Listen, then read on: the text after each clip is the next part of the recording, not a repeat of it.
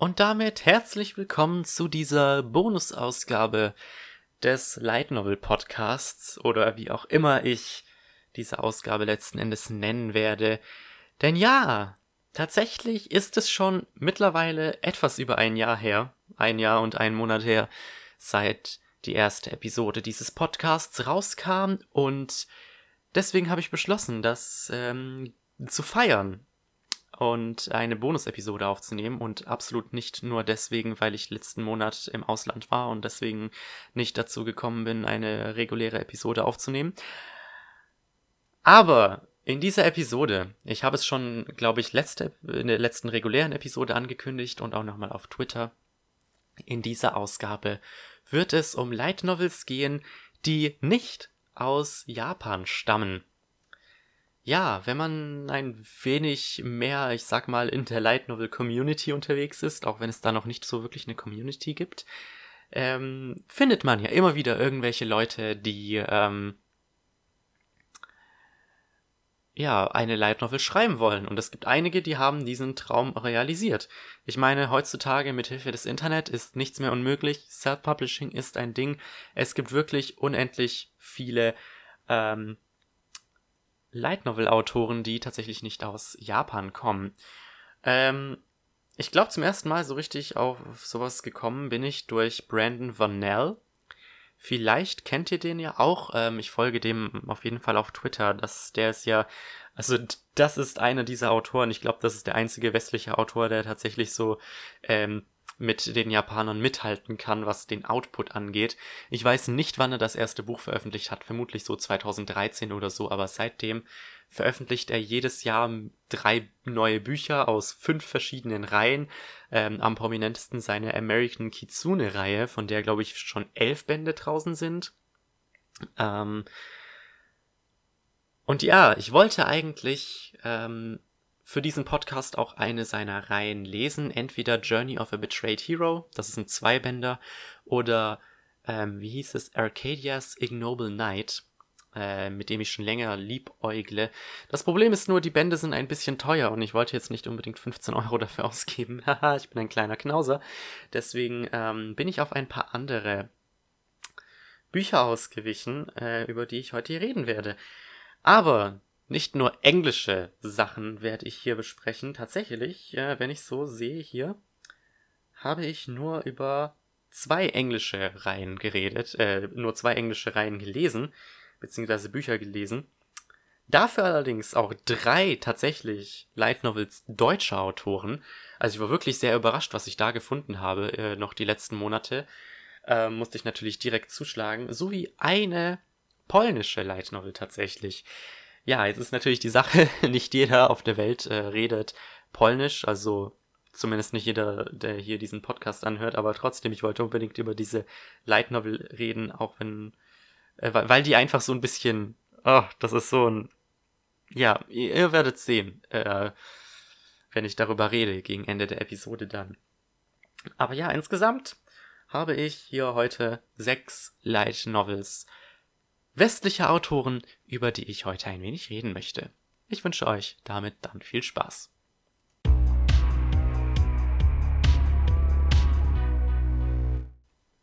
Die erste Light Novel, über die ich heute reden möchte, hat äh, einen Light Novel würdigen Titel Anno Domini Allium Pathology of the Grand Design.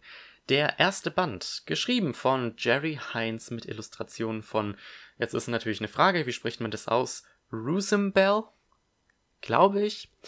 Ähm, ja, hinter dieser, äh, warum, warum ich darauf gekommen bin, da steckt eine ganz witzige Geschichte dahinter. Hi, der Witzka. Da hat gerade jemand draußen gehupt. Ähm, ja, vielleicht habt ihr es ja auf Twitter gesehen. Ich schreibe von Zeit zu Zeit selber auch. Ähm, und ich arbeite seit einiger Zeit an einer Webnovel, immer wieder sporadisch. Ähm, jedenfalls gibt es zwei sehr prominente Plattformen für Webnovels. Die eine ist Royal Road und die andere ist Honeyfeed. Ich bin auf beiden Plattformen unterwegs und äh, veröffentliche dort meine Geschichte, an der ich mal demnächst wieder weiterschreiben sollte. Äh, eigentlich wollte ich da immer wöchentlich Kapitel rausbringen, hat aber nicht geklappt. Und jedenfalls, der Autor Jerry Hines hat einige Kommentare zu meiner Webnovel hinterlassen und äh, gewissermaßen damit Schleichwerbung für sich gemacht, denn ich habe auf seinem Profil nachgeguckt, was er denn so schreibt, und siehe da, da war Anno Domini. Ja, ähm, ich habe gesehen, dass es den ersten Band tatsächlich auf Amazon zu kaufen gibt. Ähm, ich habe mich mal kurz in den Kommentaren mit ihm unterhalten und er meinte, dass dieses Jahr auch noch der zweite Band voraussichtlich auf Amazon erscheinen wird. Der zweite Band ist auch schon auf Honeyfeed komplett verfügbar. Und ja, Anno Domini hat mir sehr gut gefallen. Ähm, deswegen wird der zweite Band voraussichtlich dann auch bei mir landen. Ähm, es es ist, also es ist interessant. Es fühlt sich nämlich ein wenig an wie ein westliches Buch, also vom ganzen Konzept her hat es mich ein wenig an Shadowhunters erinnert, aber gleichzeitig hat es halt doch einige Anime-Qualitäten. Ähm, der Protagonist ist Chris Findale, ein, ja, ein ganz normaler Highschool-Schüler, der äh, herausfindet, dass sein ähm, Schuldirektor nein, sein Vizeschuldirektor ein Engel ist, der sich als Mensch tarnt. Und dieser Schuldirektor, jetzt habe ich gerade glatt seinen Namen vergessen, wie hieß er denn? Irgendwas mit L. Lavi, genau. Dieser Lavi gibt ihm eine Pistole und eine seltsame AI für sein Smartphone namens Excalibur. Und er gibt ihm, er gibt Chris dann den Auftrag, ähm, ja, die Menschheit vor finsteren Mächten zu beschützen. Ja, ich, ich finde, das war eine. Also, äh, das Buch hat mich sehr gut unterhalten. Ähm, es gab sehr viele Elemente, eben dieses mit dieser übernatürlichen Waffe zum Beispiel. Chris, äh, diese Pistole, die Chris kriegt, ist natürlich keine normale Pistole, sondern eine mh, hm, Pistole zum. Oh, wie nennt man das denn auf, auf Deutsch? Äh, purifying. Purifizieren, ist das ein deutsches Wort? Ähm, es ist auf jeden Fall eine magische Pistole und äh, kurze Zeit später trifft Chris zusammen mit seinem Freund Robbie ähm, auch auf ein Mädchen namens Elle, die beispielsweise ein äh, magisches Jojo besitzt. Und das Ganze ist natürlich sehr gimmicky, so von den Waffen her. Das ist halt so Anime, wie es nur geht. Äh, aber was ich ganz cool fand, waren die ganzen Plot-Elemente. Also ähm, Chris hat zum Beispiel ähm, als einziger die Fähigkeit, aus irgendeinem Grund seltsame Arten Dämonen zu sehen, die unter den Menschen quasi weilen und ihren äh, ihr Unwesen treiben. Ähm, es gibt noch den Ausbruch irgendeiner seltsamen Krankheit in der ganzen Stadt, die, also wirklich, die ganze Stadt ist fast von einer Krankheit infiziert. Ähm, bis auf ähm, Chris, Robbie und äh, Al, weil die halt ähm, ja quasi übernatürliche Wesen sind, sind sie davon nicht betroffen. Und ähm, ja, im Grunde folgt man größtenteils nur Chris, äh, Robbie und Al, die versuchen herauszufinden, was es mit diesen Dämonen auf sich hat, ähm, was, ähm, was es mit dieser seltsamen Krankheit auf sich hat, und was eigentlich die Engel auf der Erde zu suchen haben. Ja, ähm, also es gibt wirklich einen unglaublichen Cast an Charakteren. Ich habe irgendeinen vergessen. Ja klar, Eric gibt's noch. Eric wird sehr oft erwähnt anfangs im Buch, kommt aber tatsächlich erst so im letzten Drittel wirklich vor. Ähm, deswegen will ich da auch nicht zu viel spoilern, was ihn angeht. Ähm, äh, aber es gibt unglaublich viele Charaktere. Das Buch wird ähm, erzählt aus der dritten Person, aber in jedem Kapitel switcht die Perspektive, die Erzählperspektive mehrmals. Der erste Band hat 25 Kapitel und die sind immer unterteilt nochmal in Unterkapitel und ähm, also wirklich, es gibt ähm, Chris hat eine Perspektive, Robbie hat eine Perspektive, Lavi hat eine Perspektive, Al hat eine Perspektive, Eric hat eine Perspektive.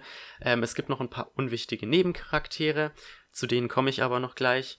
Ähm, und äh, auch gelegentlich mal gibt es so, ähm, werden Kapitel aus der Perspektive von so Polizisten ähm, oder halt anderen Figuren ähm, erzählt, die halt quasi betroffen von dem Geschehen sind, aber die jetzt nicht eben die Hauptfiguren sind, wenn das Sinn ergab.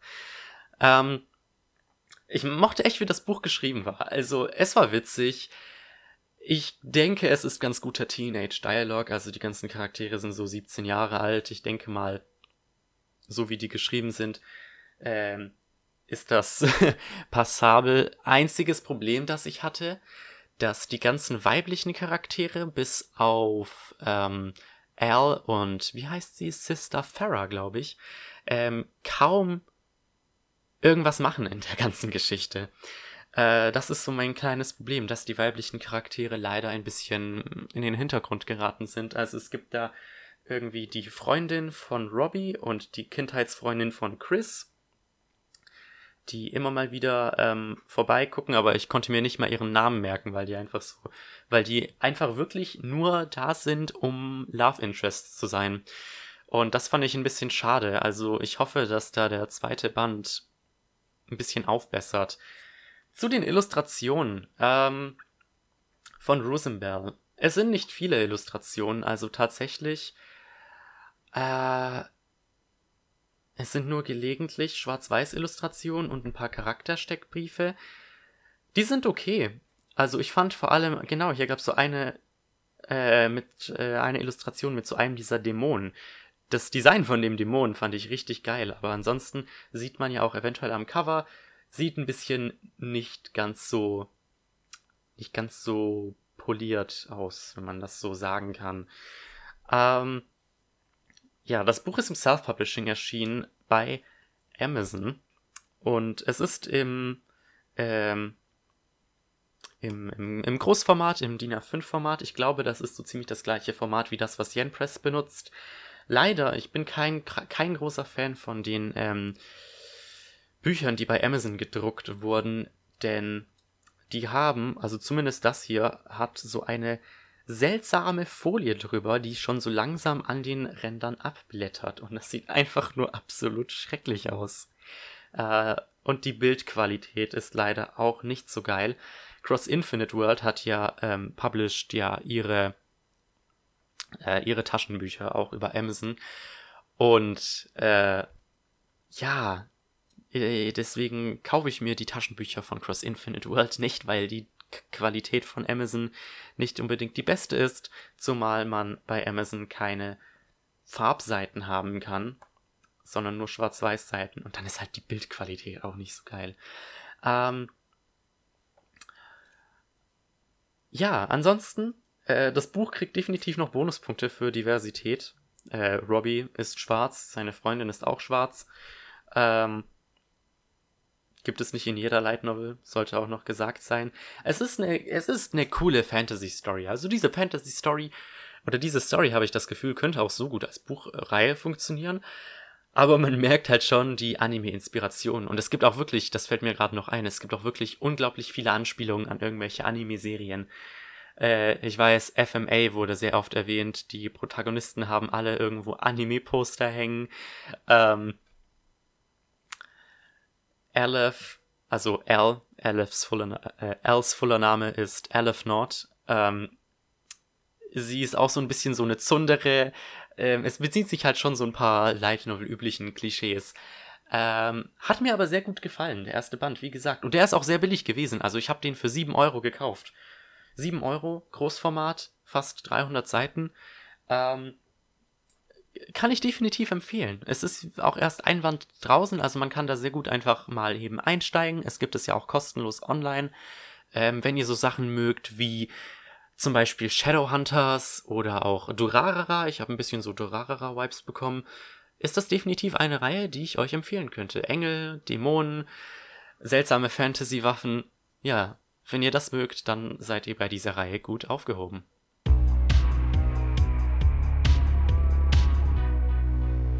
Gut, dann machen wir doch weiter mit der ersten deutschen Light Novel überhaupt im Podcast. Oh mein Gott.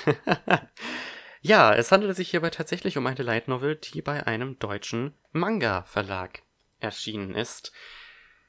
Und oh je, vielleicht habt ihr ja schon äh, meine Goodreads Bewertung gesehen dafür. Miri maßgeschneidert, Cosplay, Jeans und Rüschenträume. Erschien als Nippon-Novel bei Carlsen zum Preis für 7,95 Euro. Ja, das Ding ist 2012 erschienen und ist mittlerweile auch out of print, denke ich. Ähm, deswegen habe ich mir für 1 Euro gebraucht auf Amazon gekauft. Das Ganze ist geschrieben von Renate Kaiser, ähm, die meines Wissens nach generell Kinderbücher slash Jugendbücher für Mädchen schreibt. Mit Illustrationen von Martina Peters, die eine deutsche Mangaka ist. Sie hat auf jeden Fall ein paar Sachen für Carlsen gezeichnet. Ich weiß leider nicht mehr was. Ich glaube Focus 10 oder sowas. Kann das sein? Ich bin, ich bin leider nicht wirklich in der deutschen Mangaka-Szene drin. Ähm, ja. Natürlich, wenn es in diesem Podcast um Light Novel geht, die nicht aus Japan kommen, muss ich natürlich, musste ich da natürlich zuschlagen, direkt, weil der, ja, selbst erklären. Aber ja, wenn ihr meine Bewertung gesehen habt, ich glaube, das ist das erste Mal, dass ich auf Goodreads eine Ein-Sterne-Bewertung vergeben habe. Dieses Buch, ey, das war, ich weiß nicht, wie ich das geschafft habe, das zu lesen. Ich meine, ich wollte gerade sagen, ich meine, es war nicht schlecht, aber irgendwie war es halt schon, schon nicht so gut. Ähm, ich lese einfach die Beschreibung vor. Ich kann tatsächlich eine Beschreibung lesen mal wieder, weil sie auf Deutsch ist. Miriam hat's nicht leicht. Ihre Eltern verlangen eine perfekte Vorzeigetochter, ihre Mitschülerinnen interessieren sich nur für perfekte Outfits und ihre Leistungen in der Schule sind alles andere als perfekt. Aber die 15-Jährige hat eigene Vorstellungen von einem perfekten Leben. Gemeinsam mit Svenja, einer erfahrenen Cosplayerin, bereitet sie sich auf eine ganz besondere Rolle vor denn die beiden Freundinnen haben sich zur Teilnahme am Coast Day in Frankfurt angemeldet. Dass dazu ein selbstgeschneidertes Kostüm gehört, ist noch eine der kleineren Hürden, die Miriam auf ihrem Weg in die Cosplay-Welt zu nehmen hat. Der erste Cosplay-Roman aus der Feder einer deutschen Autorin, exklusiv als Nippon-Novel. Ja, ich weiß nicht, was ich für Erwartungen hatte, als ich da reingegangen bin. Ich kann nicht sagen, ob sie wirklich hoch oder wirklich niedrig waren. Vermutlich irgendwo zwischendrin. Ich dachte mir halt so, okay, eine deutsche Light Novel, es geht um Cosplay, ist ganz cool, habe ich so noch nicht gesehen. Also wirklich. Ich meine, in Light Novels geht es ja um die verschiedensten Themen. Es geht um Mangaka, um Light Novel Autoren. Äh, in Saikano geht es zum Beispiel um Visual Novels. Aber Cosplay habe ich so wirklich noch nirgends gesehen, dass das tatsächlich so zum Hauptthema eines Buches war. Deswegen, ähm,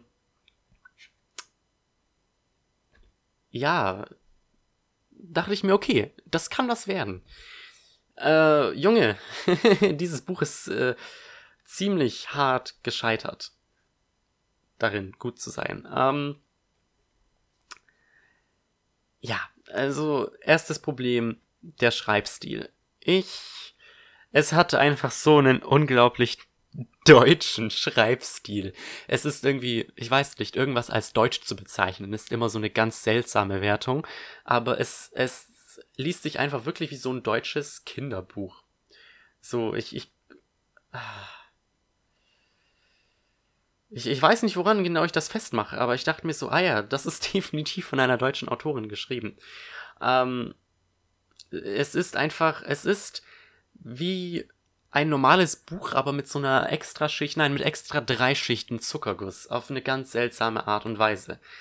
Ähm, die ganzen Dialoge zwischen den Charakteren sind alle, ja, okay, Jugenddialog, not so much.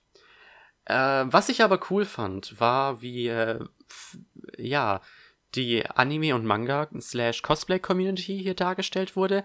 Also das Buch ist natürlich von 2012, das ist, oh Gottchen, das ist ja auch schon sieben Jahre her. Ähm, Animex war damals noch ganz groß. Ich glaube mittlerweile nicht mehr so. Ich habe noch einen Animex-Account, ich bin da auch noch regelmäßig auf der Seite, aber nur um dort Comics zu lesen. Ähm, und deswegen Animex spielt hier eine sehr große Rolle. Ähm, man hat sehr viele irgendwelche also es gibt sehr viele Referenzen zu Animex. Irgendwie in fast jedem dritten Kapitel ähm, schaut Miri auf Animex vorbei und äh, chattet mit irgendwelchen Leuten. Es gibt natürlich sehr viele Chat-Ausschnitte und ich finde es immer ganz cool, wenn man sowas in solchen Büchern hat. Also gerade in der heutigen Zeit, ich meine, chatten halt, ne? Leute chatten im Internet. äh, das war noch so der realistischste Part. Das Problem ist, was ich dann nicht verstanden habe, ist, dass die Autorin richtig inkonsistent Emojis benutzt hat. Und zwar nicht nur in Chats. Tatsächlich glaube ich in Chats nicht mal so sehr. Doch. Doch in Chats auch. Aber manchmal einfach so im ganz normalen Erzähltext kommen einfach irgendwie so Smiley Faces plötzlich. Und ich meine, das ist, es ist okay, wenn man das, wenn man das macht und wenn man das durchzieht, wenn es halt so wirklich, wenn man merkt, dass das halt zum Stil gehört. Aber das kam so selten vor. Also es kam wirklich nur drei, vier, vielleicht fünfmal im ganzen Buch vor, dass da dann so ein Smiley Face war. Und das, das sticht dann halt auf eine sehr unangenehme Art und Weise heraus. Ah, ja. Die Illustrationen von Martina Peters sind ganz gut. Manchmal war die Perspektive ein bisschen seltsam und die Gesichter sind nicht ganz gut rausgekommen, vor allem wenn es irgendwie Erwachsene waren, also gerade so die Eltern von Miri äh, sahen dann ein wenig seltsam aus. Äh, aber nichts, weswegen ich jetzt hier irgendwie euch, äh, wes weswegen ich da irgendwie aufspringen mit dem Finger wedeln würde. Ja, zum Inhalt. Wie gesagt, ich habe einen Stern gegeben. Die Sache ist die, auf Goodreads ist ein Stern die niedrigste Bewertung. Hätte es null Sterne gegeben, hätte ich dem Buch vermutlich auch einen Stern gegeben, weil es einige Sachen gab, die mir gefallen haben. Eben diese ganze Animex-Sache und eben wie das Ganze mit Cosplay hier gemacht wurde, wie detailliert das beschrieben wurde. Äh, Miri bekommt von ihrer älteren Nachbarin ein wenig Hilfe, ähm, die eine Schneiderin war, jetzt in Rente und die basteln halt zusammen an ihren Cosplay-Kostümen. Das waren ganz nette Szenen, das hat sich ganz nett gelesen und wie gesagt, ich fand, ähm, ich, äh, einfach so für die Idee gibt es diesen einen Stern. Aber das war es dann auch schon. Die Sache ist nämlich die, Miri ist eine unglaublich unerträgliche Protagonistin. Ich habe sie des Todes gehasst. Ich könnte hier jetzt wirklich sehr unschöne Wörter benutzen, um sie zu beschreiben, weil wenige fallen mir da jetzt nicht unbedingt ein. Aber wow, Miri war wirklich unerträglich. Sie fängt gefühlt mit jedem Charakter hier an irgendeinem Punkt Beef an, heult wegen jedem erdenklichen Mist rum. Und ich meine, es ist okay. Sie ist in der neunten Klasse, Sie ist nicht sonderlich gut in der Schule und die Eltern machen Druck. Relatable, kenne ich. Ich bin zwar nicht mehr 15 und gehe nicht mehr in die Schule, aber ich dachte mir so, okay, das ist, denke ich, etwas, womit Leute sympathisieren können. Allerdings fängt sie dann wirklich richtig random Beef mit irgendwelchen Leuten ein. Mir ist, äh, mir ist vor allem diese eine Szene im Kopf geblieben, wo sie halt eben dieser, wie hieß sie, Irmgard, also eben ihrer Nachbarin, wo sie die halt irgendwie so randomly richtig hart anmotzt. Und das war einfach so ein Umschwung innerhalb von so einer halben Seite. So gerade eben schneidern die noch so an ihrem Kostüm rum. Dies, das, Ananas, Friede, Freude, Eierkuchen. Plötzlich, innerhalb von einer halben Seite wirklich, hat äh, Miri so eine unglaubliche Stimmungsschwankung und motzt die an und stürmt aus dem Zimmer. Und ich dachte mir so auch nur, wow, ist das eine Diva? Äh, Wow. Ähm, ich meine, okay, sie. Ich, ich finde es okay, dass sie Beef mit ihren Eltern hat. Konnte ich irgendwie nachvollziehen. Ihre Eltern, so wie ihre Eltern hier dargestellt wurden, war das äh, so eine so eine Sache für sich. Äh, die waren halt wirklich nicht nice. Ich konnte es verstehen, dass sie sich mit ihren Eltern nicht vertragen hat und wie das Ganze letzten Endes für sie endet war das wirklich äh, das Beste für alle, wie sich herausstellt. Ich mochte, ich mochte das Ende, das muss ich auch sagen. Ich mochte das Ende. Aber ich fand einfach wirklich so unerträglich Miri und ihre, ihre ganzen Beefs mit den ganzen Charakteren und vor allem, das ist auch noch ein Punkt, der mir jetzt gerade wieder einfällt. Hier, das steht ja auch in der Beschreibung so. Ihre Mitschülerinnen interessieren sich nur für perfekte Outfits und ihre Leistungen in der Schule, ja. Ihre Mitschülerinnen interessieren sich nur für perfekte Outfits. Miri ist also wieder eine dieser Protagonistinnen, die nicht wie andere Mädchen ist. She's not like other girls, you know, because she's a nerd and she cosplays. Da dachte ich mir auch wieder so, Versteht ihr? Ich versuche euch durch diese Geräusche irgendwas mitzuteilen. Es tut so unglaublich weh. Ähm, ja. Ich mochte eben auch nicht, wie ihre ganzen Klassenkameradinnen so dargestellt wurden. Das sind einfach voll die dummen Klischees, die da reingeschmissen haben. Ähm, ja, also, Fazit, denke ich, ehe ich mich, ehe ich hier, hier mein Blutdruck noch ansteigt zu sehr. Äh, F for Effort, würde ich sagen. Ähm, Konzept gut. Ich fand das Ende passabel, alles andere Katastrophe. Ich fand das schlecht geschrieben. Ich fand die Protagonistin absolut unsympathisch. Es ist durchgezogen mit Klischees. Ähm, ich würde es euch definitiv nicht empfehlen. Ich meine, wenn ihr es irgendwo auf einem Flohmarkt für einen Euro seht, I mean, why not? Wenn ihr Light Novel Sammler seid, muss das vielleicht bei euch landen, aber Heidewitzka, das war ein Abenteuer.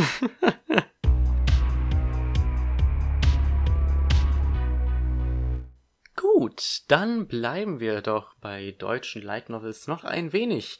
Allerdings diesmal äh, nicht bei Light Novels, die bei einem deutschen Manga-Verlag erschienen sind.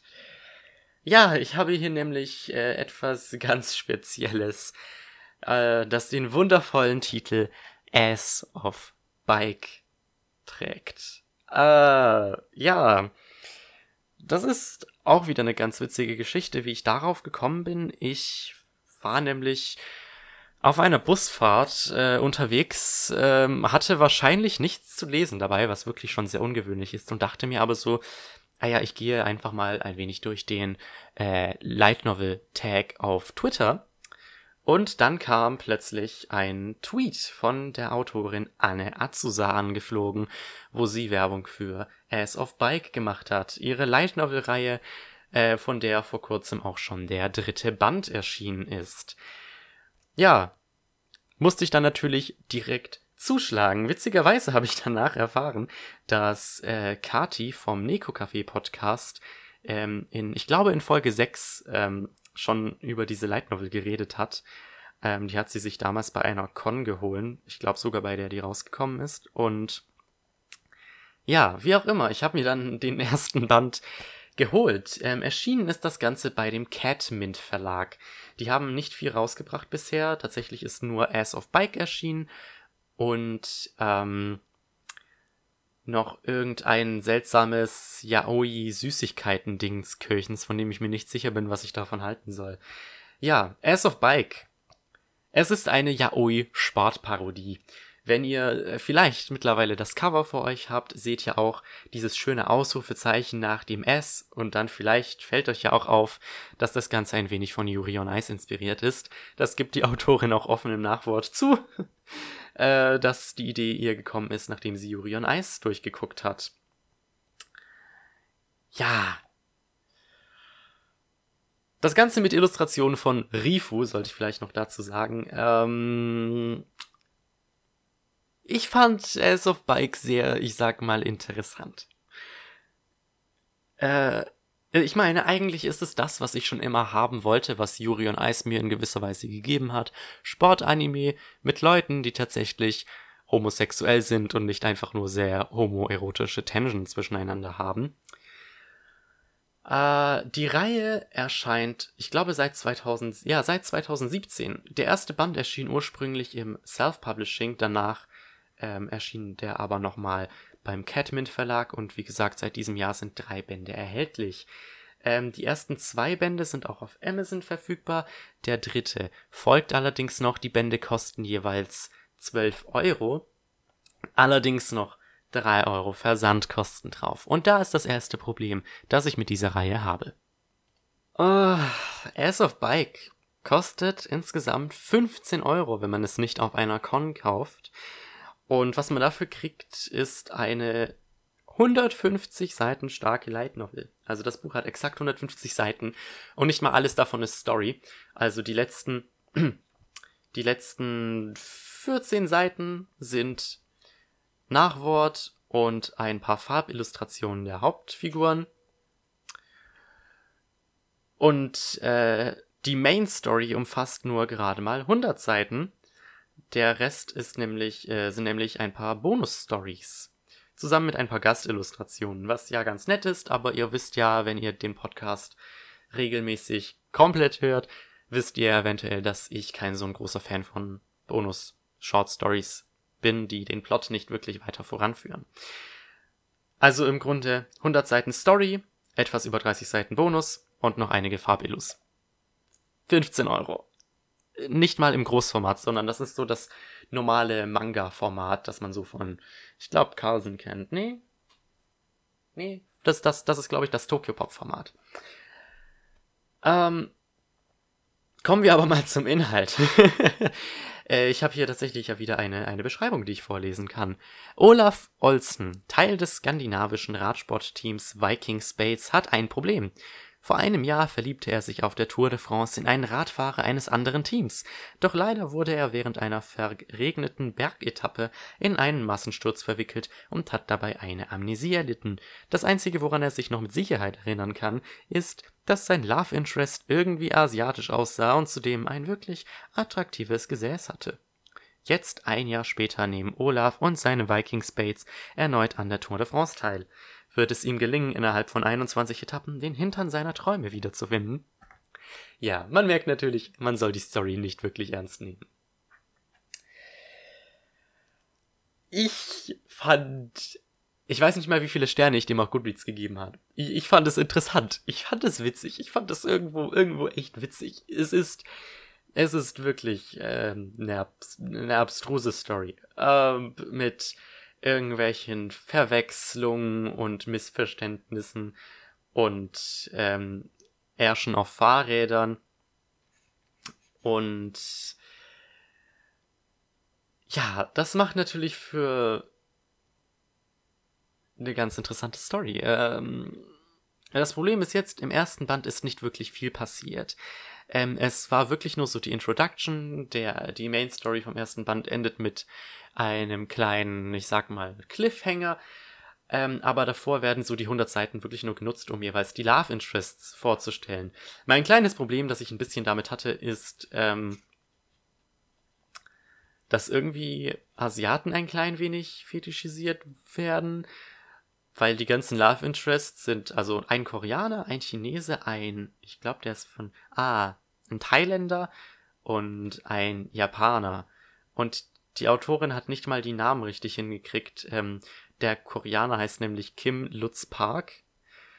Und ich habe mir sagen lassen, dass Kim nur ein Nach dass Kim ein koreanischer Nachname ist, eigentlich, und kein Vorname, was das Ganze ein bisschen seltsam macht. Aber naja, shit happens. Ähm, wie gesagt, es werden nur die ganzen Charaktere vorgestellt. Ich muss sagen, es geht natürlich ums Radfahren. Also ein guter Teil, also sagen wir mal, es besteht aus guten 50 Prozent. Radfahren und 50% Interaktion mit den ganzen Love Interests. Ich muss sagen, die ganzen Radfahrszenen, da war ich schon so richtig pumped up. Also ich hätte nicht erwartet, dass ich da irgendwie mitfiebern würde oder irgendwas in der Richtung. Weil ich dachte halt, das wird ein, das, da wird der Fokus eher auf Boys Love liegen.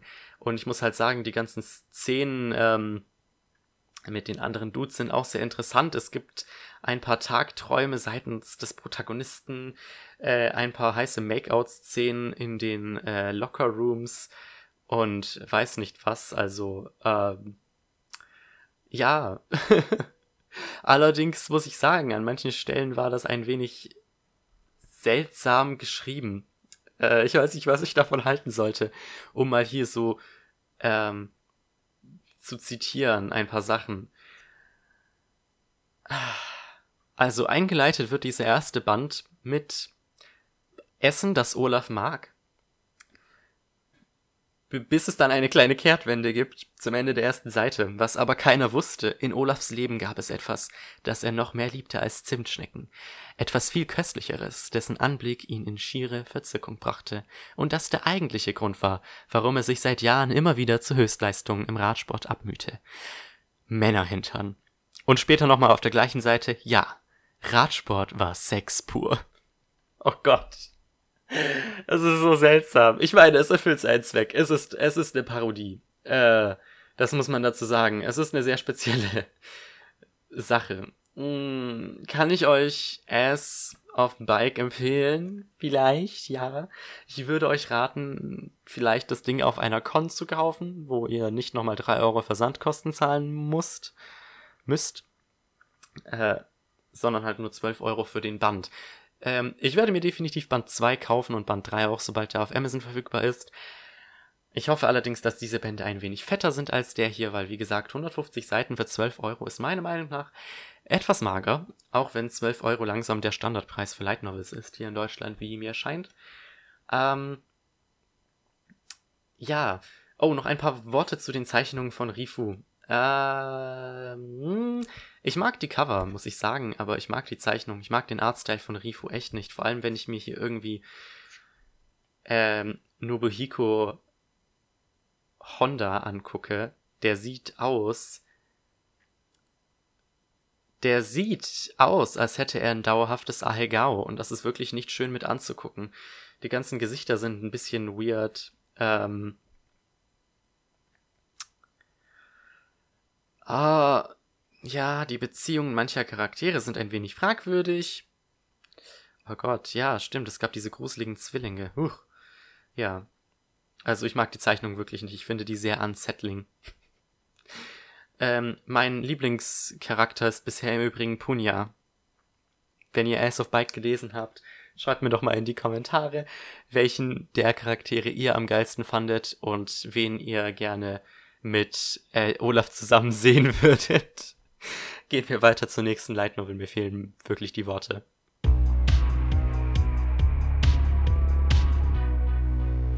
So, dann kommen wir doch zur nächsten und ja, erstmal letzten deutschen Light Novel hier in dieser Podcast-Ausgabe. Und ich würde sogar behaupten, vielleicht war das äh, ein kleines bisschen die Idee oder wo, wo meine Inspiration für diesen Podcast. Und zwar handelt es sich hierbei um Triple Light von Jono, geschrieben von Jono mit Illustrationen von Jono. Ja, ich habe dieses gute Stückchen auf der Leipziger Buchmesse aufgegabelt.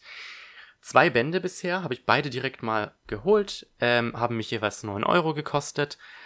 Ähm, es ist eine Fantasy-Light Novel-Reihe. Die Beschreibungen hinten ver verraten leider nicht viel. Ähm, eine Welt eingeteilt in drei Königreiche leidet vielerorts an dem schlechten Zustand der Natur. Während einer Mission wird der junge Höfling Cale mit den übernatürlichen Folgen konfrontiert, und er ist nicht der Einzige, der sich der neuen Bedrohung stellen muss. Ja, wie gesagt, gibt nicht viel her. Ähm, auf der Rückseite steht auch noch Fantasy Action und Boys Love, aber ehrlich gesagt, diese ersten zwei Bände haben jetzt auch nicht sonderlich viel Boys Love hergegeben, meiner Meinung nach. Ähm, ja, ein wenig schade fand ich hier. Die Bände sind wirklich sehr kurz, also die haben so 200 Seiten jeweils. Allerdings ähm, die Formatierung, die Seitenränder sind unglaublich fett. Also ich glaube von jeder Seite mindestens zwei bis zweieinhalb Zentimeter. Ähm, die Bände sind circa im Tokyo-Pop-Format. Ähm, Times New Roman, Schriftgröße 12. Ähm, was mich ein wenig stört, ist, dass in den neuen Absätzen die Zeilen nicht eingerückt sind. Das ähm, stört ein bisschen den Lesefluss. Aber ja, wie gesagt, so äh, die, die Bände sind nicht sonderlich lang, geben nicht sonderlich viel her. Und das Problem, das ich damit habe, ist, ähm, dass es sehr viele Erzählperspektiven gibt. Also es gibt insgesamt sechs, beziehungsweise ab Band 2 sogar sieben Hauptfiguren, die jeweils eigene Perspektiven haben. Ähm, insgesamt sind es vier Handlungsstränge. Also die Protagonisten sind Parko und Kale, deren Handlungsstränge sich überschneiden, Nimbon und Fian, die zusammenreisen, sowie Sense und Nyla, die jeweils ähm, eigene Handlungsstränge haben, die sich nicht überschneiden. Also es gibt vier Handlungsstränge, die sich nicht überschneiden. Jeder Band hat zwölf Kapitel, das heißt, ähm, man kriegt in jedem Band vielleicht bestenfalls dreimal einen Handlungsstrang zu sehen. Ähm, Und das ist halt ein wenig schade, weil nachdem ich jetzt zwei Bände gelesen habe, habe ich nicht das Gefühl, dass sonderlich, äh, es sonderlich viel Fortschritt gab. Am ehesten gab es noch Fortschritt so in äh, Sense, äh, in, in Sense-Perspektive, weil es da am, ersten, am Ende des ersten Bandes schon so einen kleinen Twist gibt, aber das war's auch. Ähm, ich fand ähm, wirklich sehr cool, was für einen unterschiedlichen Cast an Charakteren man hatte. Also wie gesagt, es gibt sieben, wenn nicht sogar acht Hauptfiguren insgesamt, jede mit eigenen Motivationen, Persönlichkeiten, ähm, Rollen in dieser Geschichte. Und das Worldbuilding ist auch gut. Also dafür, dass diese zwei Bände sehr kurz waren, äh, hat man sehr viel über, über, ja, über diese ganze Welt erfahren. Ähm, ich habe so ein bisschen die Vibes von so einem RPG Maker Game bekommen, muss ich sagen. Äh, auf eine ganz seltsame, aber nicht negative Art und Weise. Ähm, ja, aber wie gesagt, ich kann mich leider kaum zu diesen beiden Bänden äußern weil kaum etwas passiert ist und ähm, wie gesagt, äh, immer, immer wenn ich über erste Bände rede, will ich so wenig wie möglich hier spoilern. Es gibt allerdings trotzdem ein paar Dinge, die ich ansprechen kann, slash muss.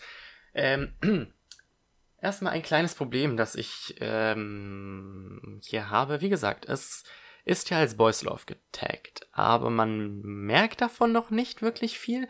Das Einzige, was in so eine Richtung bisher geht, und ich habe Angst, dass es in diese Richtung geht, ist die Beziehung zwischen Nimbon und Fian. Das Problem ist nämlich, Fian ist Nimbons Sklave und wirklich die einzigen Szenen, die in die Richtung Boys Love gehen, ist, dass Nimbon Fian von Zeit zu Zeit vergewaltigt.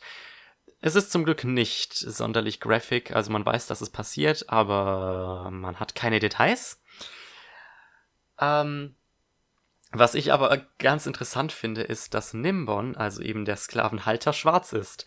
Und ich weiß nicht, ob ich darin jetzt äh, Social Commentary sehen soll oder ob das nur Zufall ist, aber ich finde diese Ironie ganz witzig.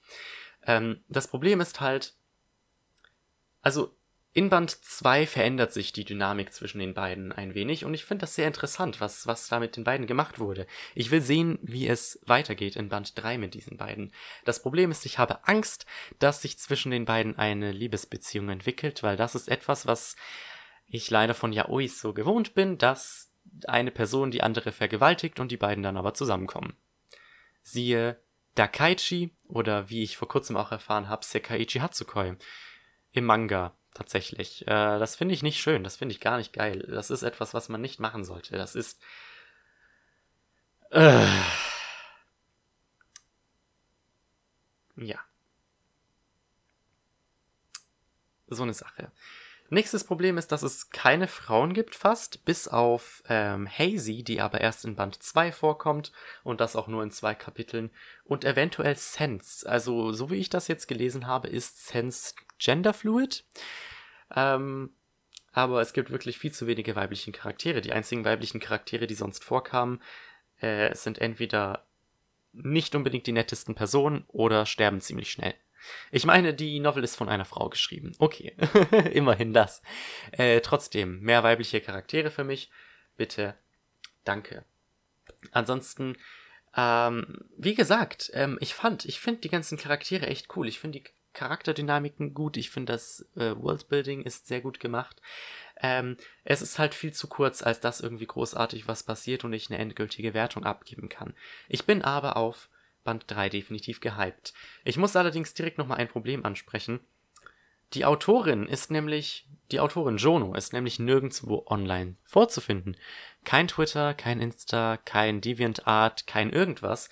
Wirklich ich habe sie halt, ich, ich war halt auf der LBM und dann war da ihr Stand und ich habe das gesehen und ich habe zugegriffen, aber ich weiß wirklich nicht, wie ich sie sonst irgendwie kontaktieren soll. Ich meine, okay, ähm, ihre E-Mail-Adresse steht, stand irgendwo drin. Ich glaube, wo war denn das?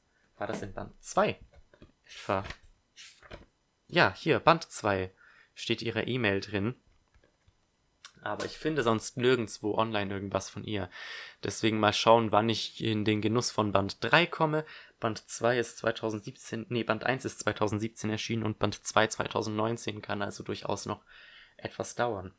Die Illustrationen im Übrigen sind von ihr selbst. Ähm, ich, ich mag ihren Artstyle, aber ich mag ihren Artstyle farbig wirklich mehr als schwarz-weiß. Ich habe auch einen Print von ihr gekauft. Ähm, es gibt so ein paar Probleme mit der Anatomie manchmal. Merke ich leider. Aber ansonsten finde find ich das, finde ich ihre äh, Illustrationen ganz cool. Also hebt sich definitiv ein wenig von anderen äh, Illustratoren ab. Ähm, mal schauen, ob das bei Band 3 ein bisschen mehr gepolished ist. Aber ansonsten, Triple Light. Leider ein sehr kurzes Vergnügen, aber trotzdem eins, das ich euch empfehlen kann. Eine super Fantasy-Welt, super Charaktere, ich wiederhole mich. Ähm, ich empfehle euch da auf jeden Fall zuzugreifen. Aber machen wir doch weiter mit einem weiteren Light Novel Einzelband. Der ist auf meiner Twitter-Timeline aufgetaucht und ich habe das Cover gesehen und musste da direkt zuschlagen. Und zwar handelt es sich hierbei um Do You Want to Be Normal von Koji Kojo. Ja, die wundervolle Cover-Illustration ist von Mei Lin. Leider hat diese Light Novel keine Innenillustration. Ja, der Protagonist, dessen Namen ich tatsächlich wieder vergessen hat, ich will Nathan sagen, aber es ist wahrscheinlich nicht. Nee, William. War es William? Bitte sag, es war William. William? Hallo? William, ja, es war William. Ja, der Protagonist William ist ähm, ein ganz durchschnittlicher Highschool-Schüler, der allerdings einen Namen in seiner Schule hat, nämlich Crybaby Bill, weil er einmal eine schlechte Klassenarbeit zurückbekommen hat und einfach spontan angefangen hat zu weinen. Denn ähm, ja, er hat Probleme damit, seine Emotionen unter Kontrolle zu halten und er fängt deswegen sehr einfach an zu weinen. Und er wird eines Tages ähm, in der Schule von seiner Mitschülerin Alyssa angesprochen, die den sogenannten Normal Club gründen möchte, für den sie allerdings Mitschüler braucht. Ja, Alyssa ist nämlich alles andere als ein normales Mädchen, so hört sie nämlich, äh, wird es ihr nämlich oft gesagt, und sie möchte mithilfe des Normal Clubs Leute ansammeln, die alle nicht als normal gelten, um dann zusammen zu lernen, was es bedeutet, normal zu sein. Äh, ja, das Buch ist auch wieder bei Amazon Self-Publishing erschienen. Ähm, zu der Qualität habe ich mich ja schon geäußert. Ist so lala. Ähm, ist allerdings im kleineren Format erschienen, hat fast 300 Seiten, kostet 7 Euro, wenn ihr Glück habt. Ich habe es für 7 Euro gekauft. Ähm, die Sache ist allerdings die, es ist sehr großzügig formatiert. Die Schrift ist sehr groß, die Zeilenabstände sind auch sehr groß, die Zeileneinrückung ebenfalls und deswegen hatte ich das Buch äh, sehr schnell durchgelesen. Ich habe es angefangen während meiner Busfahrt nach Polen und plötzlich hatte ich das Buch zur Hälfte durch und dachte mir so, oh, ich lege das jetzt mal weg, den Rest spare ich mir vielleicht doch noch auf. Ähm, ja, es ist ein sehr interessantes Buch. Es erinnert mich an so Sachen wie äh, Bottom Tier Character Tomosaki oder My Youth Romantic Comedy is Wrong as I Expected. Ähm, äh, es war sehr cool. Es geht halt äh, hauptsächlich um diese Club-Meetings von William und Alyssa sowie Williams Schwester Heather und ähm, diesem Rich Kid namens Sebastian, der auf Heather steht. Oh, und dann gibt es noch dieses andere Mädchen. Jetzt habe ich wieder tatsächlich ihren Namen vergessen. Kaum, kann kaum glauben, dass ich mir die Namen der anderen merken konnte. Ah ja, genau. Und zu diesem seltsamen Haufen gesellt sich dann auch noch ähm, Alyssas Kindheitsfreundin Brooke, die wohl Social Anxiety zu haben scheint. Ja, es, es war ein wirklich sehr witziges Buch. Also, es, es ist halt wirklich sehr leitnovelig, das merkt man. Die ganzen Charakterzüge der äh, einzelnen Personen sind die ganzen, ja, die ganzen Personen sind wirklich so überzogen in ihrer Charakterisierung. Also Alyssa ist, ähm, zeigt wirklich sehr selten äh, Emotionen, Brooke ähm, hat wirklich Angst vor anderen Menschen. Als sie zum ersten Mal auftaucht, hat sie einen Hoodie auf, bei dem sie die Schnüre so weit zugezogen hat, dass nur noch ein kleines Loch zum Atmen da war. Ähm, Heather, die Schwester von William, ist vermutlich die normalste.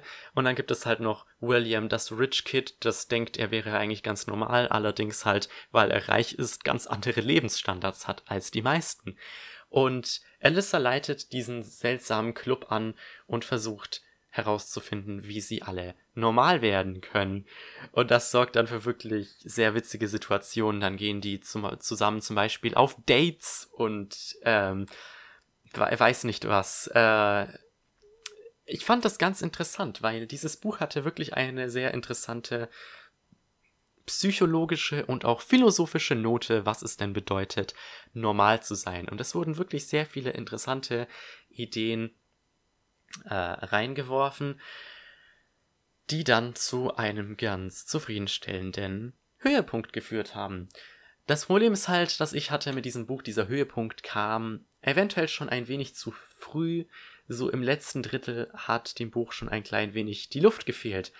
Ähm, aber ich fand es wirklich cool, wie die Beziehungen zwischen den Charakteren sich so entwickelt haben, dass das, was sie dann gegen Ende des Buches auch zusammen noch gemacht haben, dass das, es war seltsam, aber es war wirklich nicht mehr verwunderlich.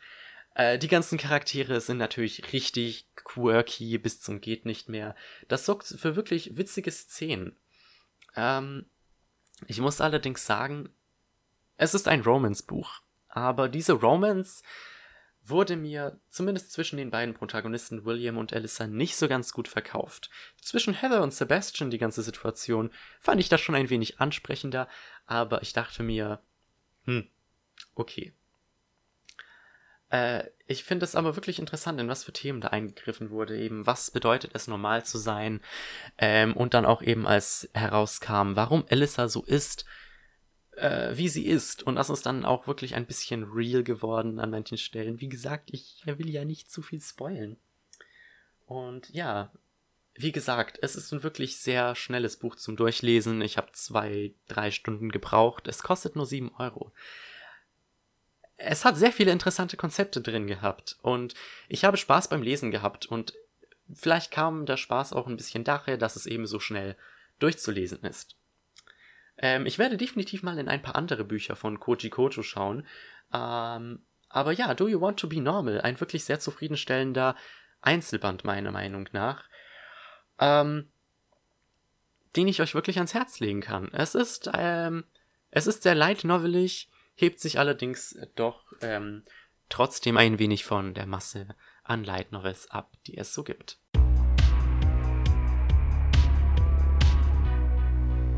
So, und dann kommen wir doch zur letzten Light Novel für diese Bonusausgabe. Ich freue mich jetzt endlich darüber reden zu können, denn ja, ich habe es ja am Anfang der Episode schon gesagt, eine polnische Light Novel. Und das, was ich hier habe, ist wirklich etwas Skurriles. Und zwar Kawaii Scotland. Ja, der Titel sagt eigentlich schon alles. Oh Gott, ähm, Kawaii Scotland hat unendlich viele Autoren. Jetzt muss ich glatt nochmal schauen, wer das denn alles war. Ähm, genau, Ilona Mischkowska, Adrian Pskiet und wie heißt sie? Nina, genau, Nina Błaskiewicz haben diese Light Novel zusammengeschrieben mit Illustrationen von Dranka. Ja, es ist eine polnische Light Novel basierend auf einem polnischen Manga. Der polnische Manga heißt auch Kawaii Scotland, hat nur einen Band, ist ähm, im Self-Publishing erschienen. Das Light Novel Spin-off hat allerdings fast nichts mit dem Manga zu tun, mal abgesehen davon, dass es in der gleichen Welt spielt. Ja, ich glaube, ich muss zum Manga nicht mehr sagen, als dass die beiden Protagonisten Uke, Chan und Seme Senpai heißen und dann ist eigentlich schon alles gesagt, was diese Light Novel angeht, zusammen mit eben diesem skurrilen Titel. Äh, der Manga wie gesagt, im Self-Publishing, die Light Novel ist allerdings tatsächlich bei einem Verlag erschienen, nämlich der polnische Manga-Verlag Waneko. Ähm, bisher ist ein Band draußen, es sind allerdings mehrere Bände geplant. Der zweite Band soll nämlich, jetzt muss ich glatt nochmal schauen, dass ich mich nicht vertue. Der zweite Band soll heißen Sugoi Ireland und der dritte Kauai England. Wann die jeweils erscheinen, das steht natürlich noch in den Sternen. Von dem Manga zum Beispiel ist der erste Band 2016 erschienen, gab allerdings seitdem keine Fortsetzung mehr. Ja, aber worum geht es denn? Auch hierbei handelt es sich um eine sehr seltsame Yaoi-Parodie. Und wirklich, ich weiß nicht, was die Autorinnen und der Autor hier geraucht haben, um darauf zu kommen. Es spielt in einer fernen Zukunft, in dem die Männer Schottlands es geschafft haben, die Feministinnen aus dem Land zu jagen, so dass es äh, nur noch Männer in Schottland gibt. Ach ja, außerdem ist Schottland, glaube ich, ähm, irgendwie von den ganzen anderen äh, Kontinenten abgedriftet und ist im Grunde isoliert und abgeschottet von der Außenwelt und nur noch bevölkert von Männern. Ja, das bedeutet natürlich, dass äh, ja Schottland natürlich, weil jetzt nur noch die doofen Männer das ganze Land regieren, äh, ziemlich stark äh, regressiv sich entwickelt hat. Wie sagt man das dann? Degeneriert, möchte man sagen. Der Protagonist dieser Light Novel ist Tonido Senpai. Nein, Tonido Sensei, Entschuldigung, er heißt Tonido Sensei. Ein, ähm, ein Professor an einer Universität, der es sich der, der eines Tages vom König Schottlands die Aufgabe erhält, eine Zahl zu finden, die größer als 100 ist. Denn der König hat mittlerweile so viele Schätze angehäuft, dass sie bald die Zahl 100 überschreiten und er dann Probleme haben wird, sie zu zählen. Deswegen soll Tonido Sensei eine Zahl finden, die größer als 100 ist. Und in der Zwischenzeit lebt er ähm, im Schloss des Königs, wo er es unter anderem mit den Königssöhnen zu tun bekommt, die natürlich Zwillinge sind und auf die Namen Armand und Lucius McFloy hören, sowie der Butler Sebastian Alfred Mac, Mac Walterson III. Uiuiui, das ist ja ein Name. Ja, Tonido ist allerdings nicht interessiert an Männern, im Gegensatz zu ganz Schottland. Er interessiert sich nur für die Mathematik und ist deswegen äh, sehr oblivious, was die Avancen von den Zwillingen angeht. Oh Junge, wie gesagt, was muss man da geraucht haben? Ich muss gestehen, ich habe den Band nicht ganz fertig gelesen. Das Ganze ist natürlich auf Polnisch. Das Problem ist, es ist in so einer Sprache geschrieben. Mit extra, extra, extra, extra viel Zuckerguss. Dass es wirklich ähm, sehr anstrengend ist, das Ding zu lesen. Ich meine, ich lese Light Novels auf Polnisch. Ich lese Sword Art Online ähm, und Hakumari auf Polnisch. Alles kein Problem. Aber so wie das geschrieben ist, ist es wirklich anstrengend. Dazu kommt noch die Formatierung. Die Schrift ist sehr klein und die Zeilen sind sehr nah beieinander. Und deswegen habe ich es tatsächlich innerhalb von drei Monaten nur zur Hälfte dieses Buches geschafft. Trotzdem ist das eine so witzige Light Novel. Ich hoffe wirklich sehr, dass irgendwann, keine Ahnung, Ultraverse kommt und das Ganze auf Deutsch veröffentlicht, weil ich wirklich will, dass mehr Leute das lesen. Es ist ein so abstruser Humor. Ich meine, das merkt man ja schon, schon an dem Konzept, an dem Titel allein, Kawaii Scotland. Wer kommt auf sowas? Oh, es ist so witzig geschrieben und so unglaublich auf Drogen. Ähm, er will eine Zahl finden, die größer als 100 ist. Ich wünschte, ich könnte mehr darüber sagen, aber alles andere wäre ein Spoiler. Oh, diese, diese Szenen, wenn Tonido dann äh, unglaubliche Fortschritte macht und kurz davor ist tatsächlich äh, neue mathematische Fortschritte zu erreichen. Ähm, ja, es ist so eine witzige Boys Love Parodie. Äh, ich bin gespannt, wie es mit diesem Band weitergeht wie gesagt, Band 2 hat ja noch keinen Termin, aber wenn der rauskommt, dann kaufe ich mir den auch direkt und bespreche den gerne in einem Podcast. Ähm, ja, die Illustrationen sind auch ganz super. Ähm, tatsächlich sind das die besten, meiner Meinung nach die besten Illustrationen von den ganzen Light Novels, die ich heute besprochen habe. Also das sieht wirklich die Illustrationen sehen wirklich ein wenig light novelig aus. Leider gibt es auch hier keine Farbseiten. Mir fällt gerade auf, dass, dass tatsächlich keine der Light Novels Farbseiten am Anfang hat. Nur Ass of Bike am Ende. Aber naja, shit happens. Ähm, wirklich. Eine witzige Story. Kann ich, kann ich euch wärmstens empfehlen. Ultraverse, schlagt bei Kawaii Scotland zu. Es ist so eine witzige, so eine unglaubliche, witzige, unvorhersehbare Reihe. Mehr Leute müssen das auf jeden Fall gelesen haben. Ja, aber damit wären wir dann auch schon am Ende dieser Podcast-Special-Ausgabe. Ähm, ich hoffe, es hat euch gefallen. Ich hoffe, ihr habt ein wenig neuen Lesestoff gefunden. Und ich hoffe, dass es weitere deutsche, vor allem Light Novels gibt. Englische habe ich, äh, habe ich noch eine ganze Backlist, die ich lesen will, aber deutsche Autoren, meldet euch bei mir. Ich will euren Stuff lesen. Ich bin gespannt, was da, was aus euren Gehirnen so rausgekrochen kommt. Das klang jetzt sehr seltsam. Wann ich wieder über deutsche Light Novels rede, das weiß ich nicht. Vielleicht mache ich ja zum zweiten Jubiläum wieder so eine Bonusausgabe. Ähm, aber jetzt geht's erstmal mit dem regulären Podcast weiter. Hoffentlich dann Ende September, Anfang Oktober gibt es dann die nächste reguläre Ausgabe. Die wird vermutlich auch wieder aus allen Nähten platzen, weil da gibt es ja News bis zum Abwinken, äh, Light Novel Reviews und weiß nicht was. Aber ja, habt ihr denn vielleicht noch deutsche oder englische Light Novels, die ihr mir empfehlen könnt? Das wäre super. Äh, schreibt mich doch ruhig auf Twitter an oder wenn ihr auf YouTube seid, könnt ihr ja einen Kommentar dalassen. Äh, ich würde gerne meinen Horizont, was das angeht, ein wenig erweitern. Ansonsten freue ich mich natürlich, dass ihr mir zugehört habt. Und wir dürfen nicht vergessen, dieser Podcast ist ja entstanden zum einjährigen Jubiläum. Also vielen Dank, dass ihr ähm, mir seit einem Jahr zuhört.